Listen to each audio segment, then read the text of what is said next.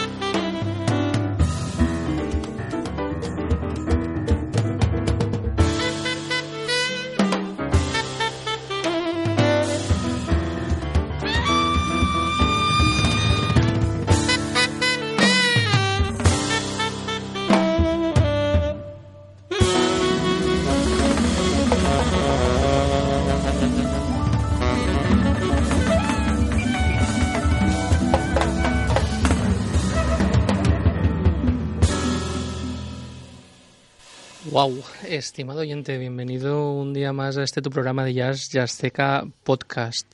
Eh, soy Alex García y me acompaña José Juan Pan Blanco. Muy buenas, José Juan. Hola, muy buenas. Como ves, José Juan, hoy hemos empezado por todo lo alto. ¿eh? Hemos empezado fuerte, como, tiene que ser. Efectivamente.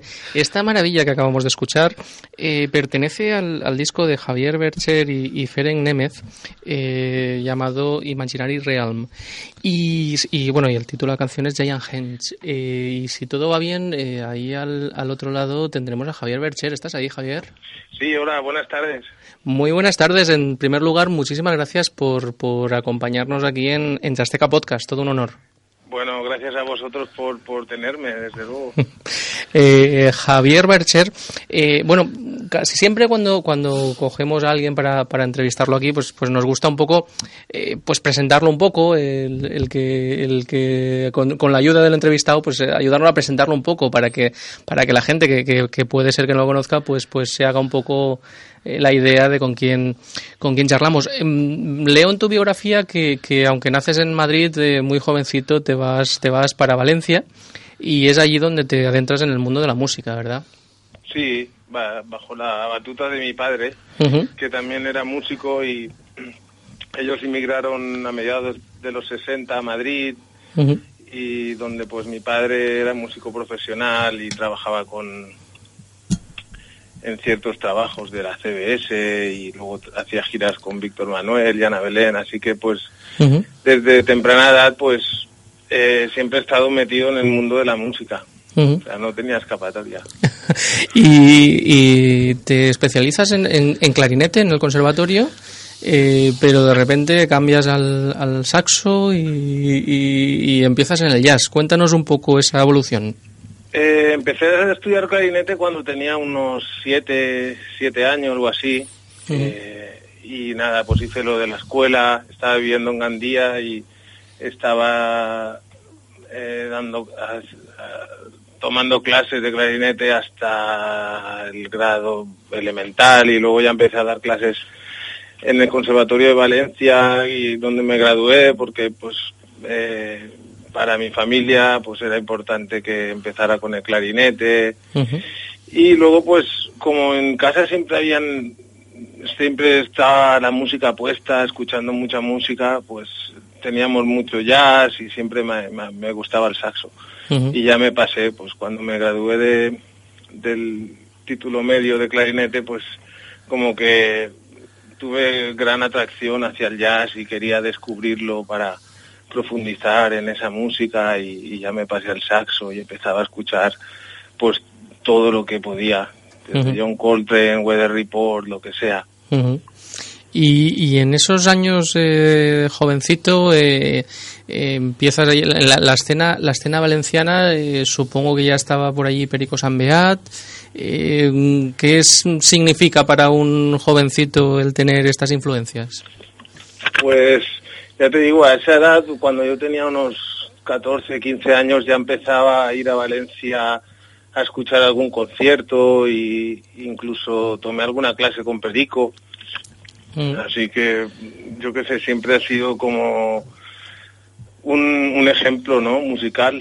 Mm. Eh, por Ramón Cardo, Perico Sambea, Joan Soler, estaba también Jesús Santandreu, eh, mucha gente. Y pues a partir de ahí ya empecé a conectar con músicos que estaban metidos en el jazz y pude tener la oportunidad de intercambiar cosas, ¿no? eh, Javier, y luego tú das, eh, muy tempranamente das el salto a, Estados Unidos, ¿no? Primero a la, a la Berkeley School of Music y luego ya directamente a, a Nueva York, donde te estableces. Cuéntanos cómo fue un poco el dar el salto así eh, aquella época era muy eh, compulsivo, ¿no? Era como que el jazz era lo más importante que era, ¿no? Y en España tampoco es que hubiera tanto, no había educación, sí que habían escuelas así privadas que podías tomar alguna clase y eso, pero eh, era Boston, ¿no? Y tenía un par de, amigos que tocaban en, en la banda de Tabernes de Baidigna y, un trompetista se fue allí a estudiar, luego otro saxofonista y casi que mediante ellos, pues pude acceder a, lo que fue contactar con Berkeley y pedirles que me hicieran un examen para ver si podía obtener una beca. Y más tarde fui a Barcelona ese mismo año, creo que fue en el 96, hice el examen y me dieron una beca muy buena y pude ir a estudiar allí. Ya me fui en el 97 como tenía muchas ganas de, irme de Gandía, la verdad. no podía aguantarlo más. Y entonces ya fui allí y me lo pasé en grande, claro. Tiene que ser impresionante, ¿no? A, los 18 años que, Berkeley te dé una beca para, para irte a estudiar, ¿no? Sí, sí, sí, la verdad es que fue, fue muy, muy, muy bueno porque Claro, de no de, en aquel entonces era difícil obtener la música, no era como ahora que estaba internet y, todo el mundo podía, era como cuando te venía un disco a las manos era bastante especial. Y entonces en Berkeley había como una biblioteca tan enorme con, con tantos vinilos, CDs y, y revistas, todos los downbeats desde 1940, 45 hasta hoy, no sé, era impresionante, entonces era y mogollón de músicos y solo era jazz, imagínate, pues era muy, fue muy fuerte, fue muy, muy educacional, la verdad. Y fíjate cómo han, cómo han cambiado los tiempos, que ahora la Berkeley hasta se viene a Valencia. Sí, la verdad que, sí. Mola mucho. Muy bien. Y, y luego en tu etapa de, cuando acabas la, la, carrera allí, te vas a, Nueva York y no sé, cuéntanos un poco cómo, cómo son esos tiempos. Bueno, ahí en Berkeley tuve la, la suerte de conocer a muchos músicos, como te decía antes, y, y pues en, en una tarde pues coincidí con Bob Moses, que era un batería que en aquel entonces tampoco yo conocía mucho, pero era un músico muy muy prestigioso, entonces el hombre pues le gustó cómo tocaba y me invitó a tocar en su cuarteto como un año y medio o así. Entonces él fue también un poco el que realmente enfocó la lo que es la visión musical del jazz y la verdad que profundicé mucho con él, entonces eh, mudarse a Nueva York era como el paso a seguir, ¿no? Para poder realmente profundizar y, ver lo que se cocía ahí en, la escena. Así que ya luego fui allí, tomé clases con Chris Chick, privadas, y, y nada, lo que hacía era salir de casa e ir a escuchar a todo el día donde fuera, y tocar con gente, ir al Villas Vanguard y al Smalls y al Fat Cat y, no sé, ver a todo lo que pusiera.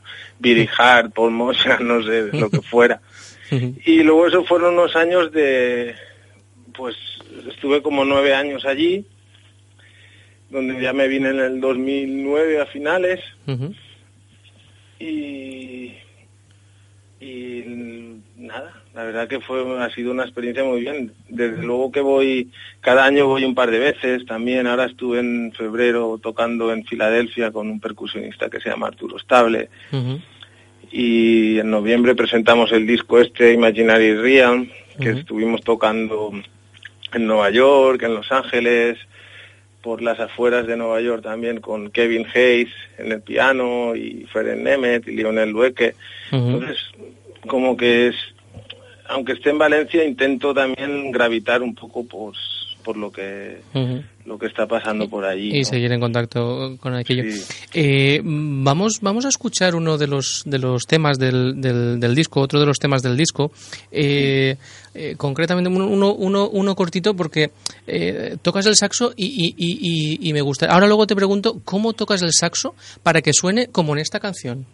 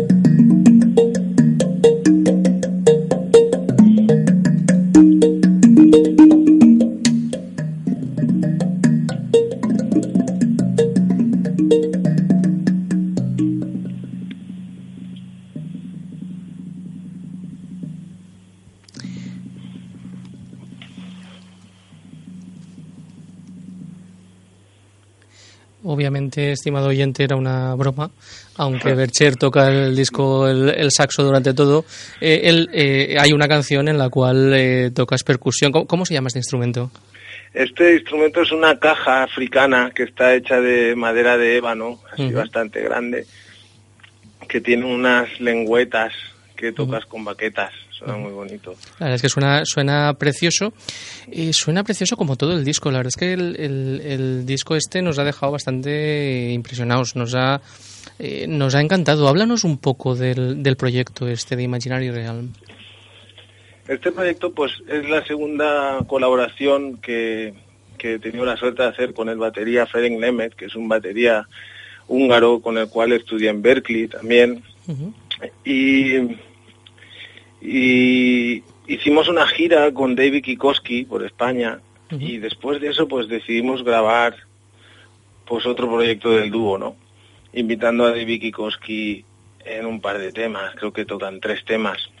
Entonces, después de la gira fuimos a Nueva York y lo estuvimos grabando y, y, queríamos que fuera un disco pues tranquilo, que sonara bien y que que tuviera una cierta profundidad en el sonido. Y la verdad pues estamos muy contentos porque ha tenido está teniendo bastante buena crítica en Estados Unidos sobre todo en el, ámbito de las radios. Y, la verdad que estamos muy contentos con, el disco y la gente le, gusta está muy bien. Eh, Javier, el, disco la verdad es que suena verdaderamente fresco y, potente, ¿eh? o sea, se nota que, que lo habéis hecho desde, desde lo más desde lo más dentro de, vosotros ha salido. Eh, Gracias. Eh, este ha, salido un poco porque después de, de, tu, de tu disco anterior, que era el Wish You Were Here, donde tocabas con, con, músicos impresionantes como Lionel Lueque o Larry Grenadier o Francisco Mela, eh, aquel disco fue un poco supongo, como tu consagración, ¿no? Como músico y, y en este has, has vuelto a, a, una temática más intimista, quizá, ¿no? Bueno, en aquel disco lo que pasó es que venía de gira porque estuve con Alejandro Sanz un año y medio y entonces hubieron muchos viajes, hubo mucho, dijéramos, glamour y cosas así. Entonces ese disco tiene un aire como muy glamuroso, ¿no? refleja, refleja, un poco esa época.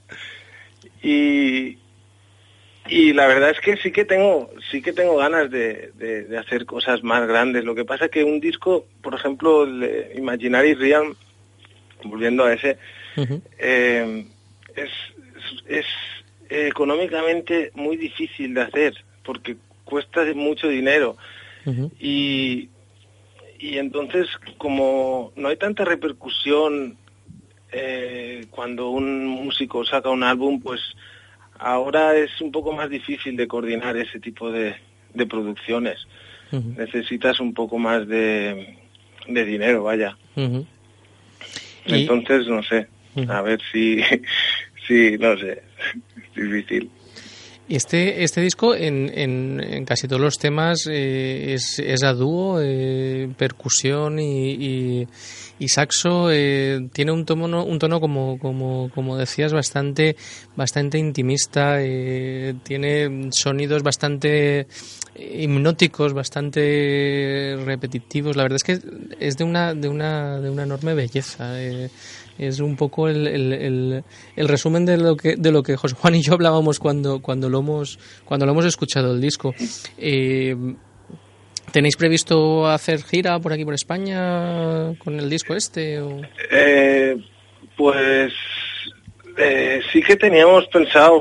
En Italia por ejemplo sí que tengo la oportunidad de tocar más para ser honesto contigo porque en España eh, está costando bastante eh, poder funcionar presentando discos y eso, ¿no?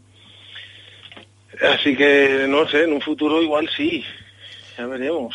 Nunca se sabe. La verdad es que el, jazz em, ya cuesta de por sí el, jazz, pero claro, haces un, un, tipo de jazz bastante vanguardista, ¿no? Para lo que, supongo que aún limita un poco más los escenarios en los que puedes actuar, ¿no? Bueno, en- con este proyecto, la verdad que estuve bastante sorprendido porque en la gira que te comentaba que estuvimos presentando el disco en octubre, eh, hicimos cuatro conciertos más así, hicimos dos conciertos con cuarteto, que era con Kevin Hayes en piano y Lionel Lueke en guitarra, y luego hicimos dos conciertos a trío con piano y luego hicimos tres conciertos a dúo solo. Ujú. Y lo que pretendíamos con este álbum era hacer un disco de saxo y batería con algunos toques, pero que no fuera denso, que se pudiera escuchar, ¿no? Que, que, que tuviera algo que te inspirara en algunos momentos relajación incluso.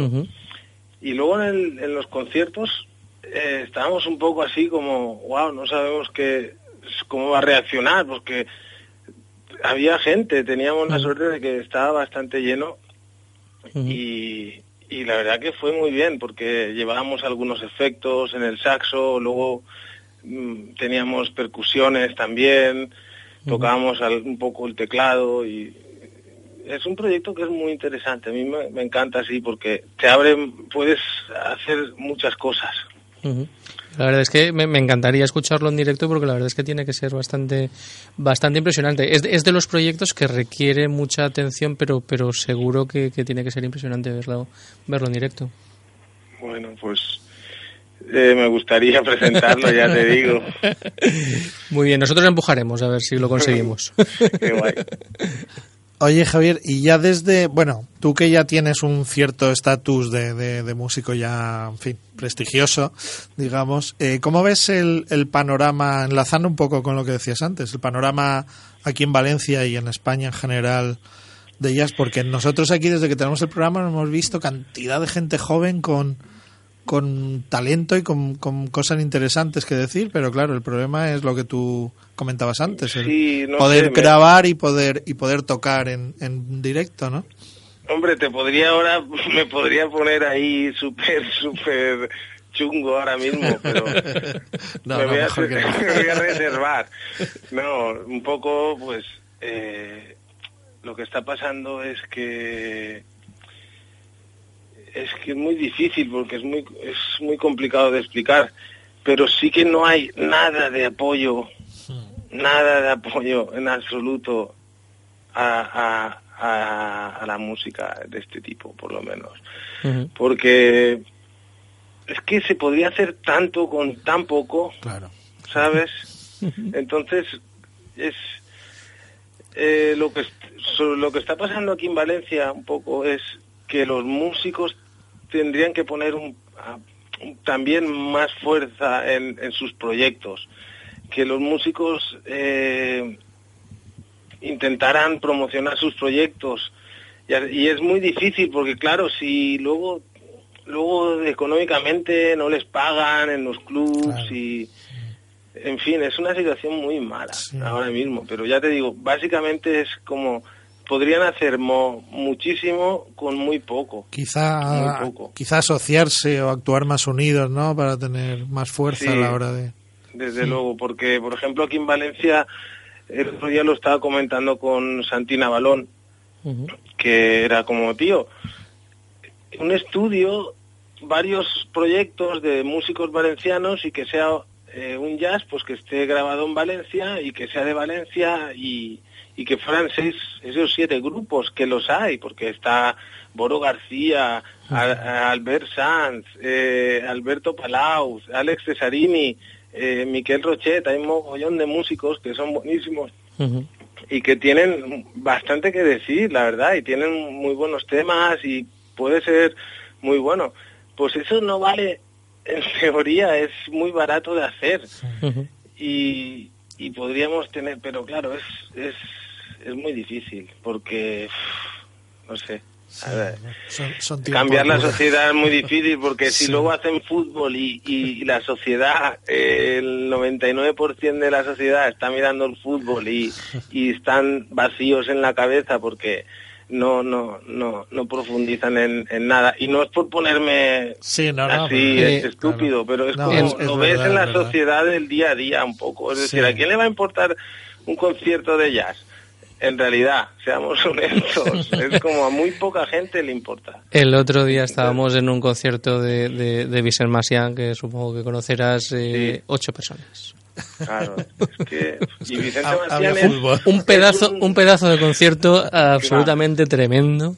Claro, Pero bueno, en fin, es lo que es lo que tenemos y, y- y una de nuestras funciones aquí en Yasteca es intentar que, que más gente lo conozca y, y siempre claro. intentamos esto. Ostras, pues gracias a vosotros es, es, es, es como nos aguantamos un poco, ¿sabes? ¿verdad? Eh, háblanos un poco de, de proyectos que tengas.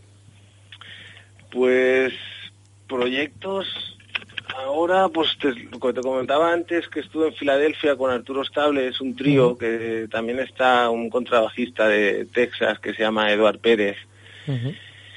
Y ahora en la última, la primera semana de diciembre, las dos primeras, vamos a estar en España eh, de gira. De hecho, vamos a estar en, en Bilbao, en, en el Jimmy Glass de Valencia, en Almería. Probablemente estemos en Alicante. Nada, ahí estaremos nosotros entonces. Nos veremos allí. Y varios Sevilla, creo que también en Salamanca. O sea, hemos podido concretar porque vamos a grabar un disco después de eso. Es un proyecto que ya llevamos bastantes años ahí. Y, luego pues siguiendo practicando todos los días y componiendo intentar eh, ser mejor músico y ya está básicamente es eso. Muy bien, pues Javier, eh, de verdad un auténtico placer el que el que te hayas pasado aquí a estar un ratito con nosotros, a charlar un rato con nosotros y nada, sigue informándonos y sigo manteniéndonos al día de tus proyectos y los difundiremos aquí. Muchísimas gracias a vosotros gracias Un abrazo. Un saludo, Una- Javier. un abrazo Y vamos, para terminar la entrevista, vamos a escuchar el tema que da nombre al disco, Imaginary Realm.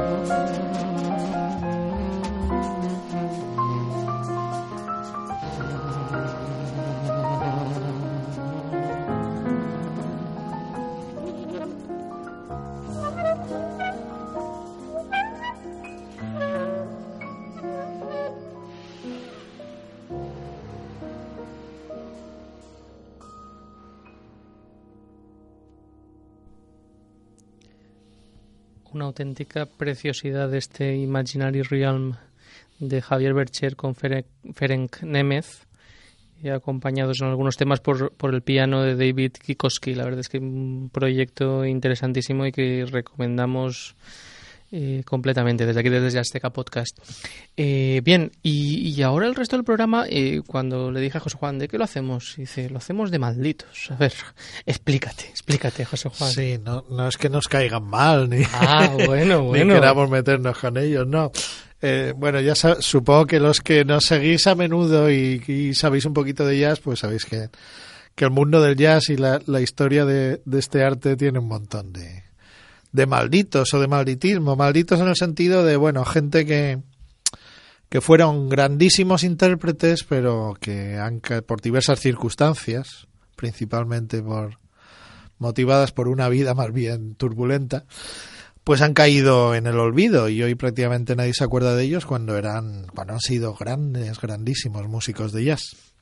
Y entonces, pues vamos, en el tiempo que nos queda, vamos a hacer una muy pequeñita muestra con algunas de estas de estas figuras. Y vamos a empezar por uno que era un, un auténtico personaje. Vamos a empezar casi casi por el principio. Por el principio, sí.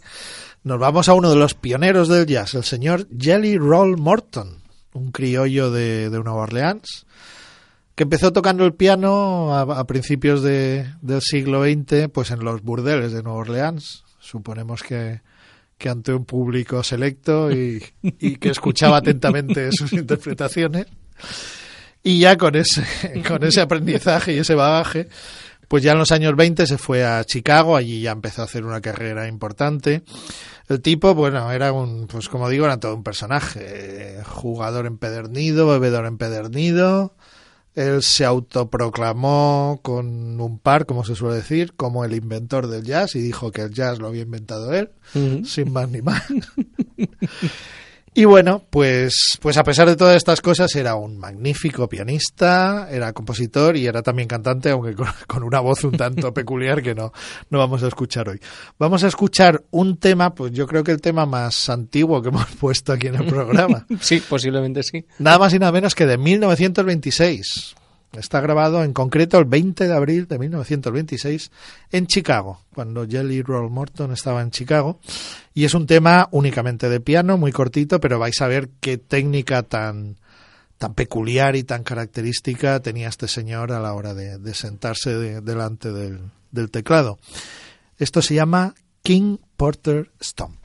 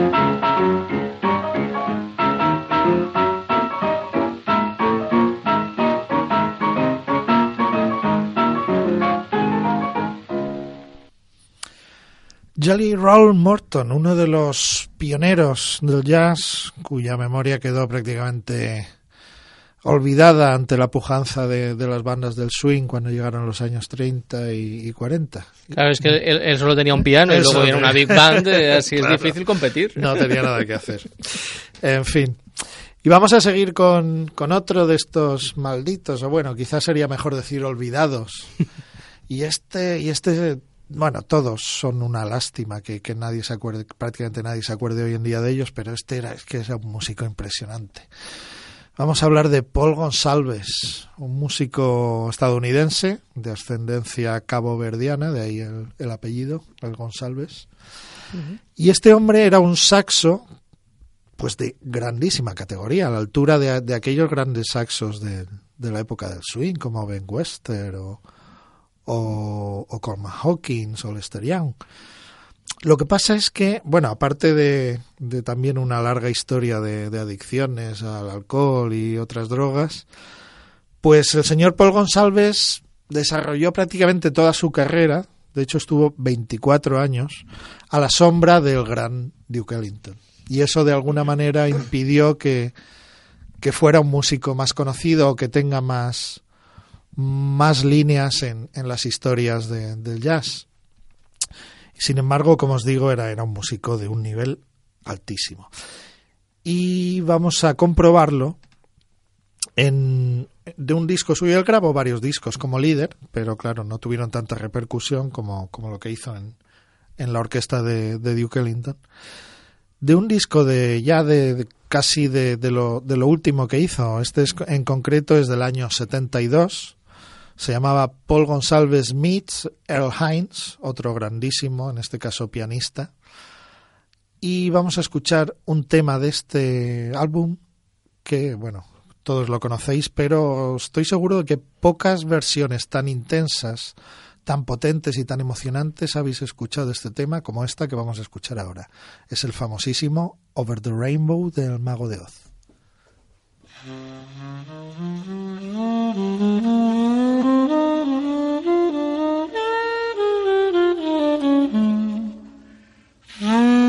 Mm-hmm.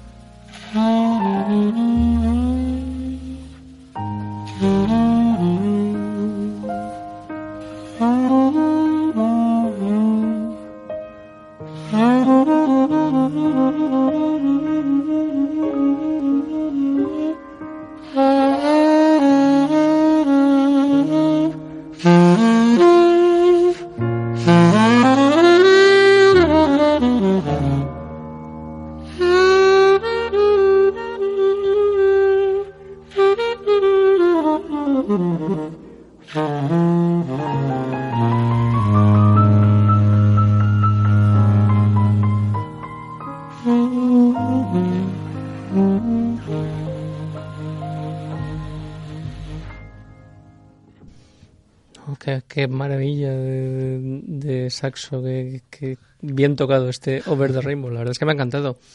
Eh, y, vamos con el, con el tercero, que, que, la verdad es que te gusta lo de pronunciar nombres raros. No me digas a mí que no, porque, porque te mola, te mola.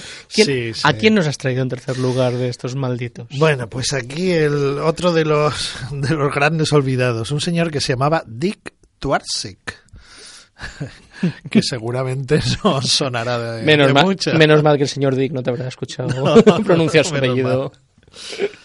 Pues el señor Twarsik era un excelentísimo pianista de la época del Bob, llegó a tocar con, con Charlie Parker.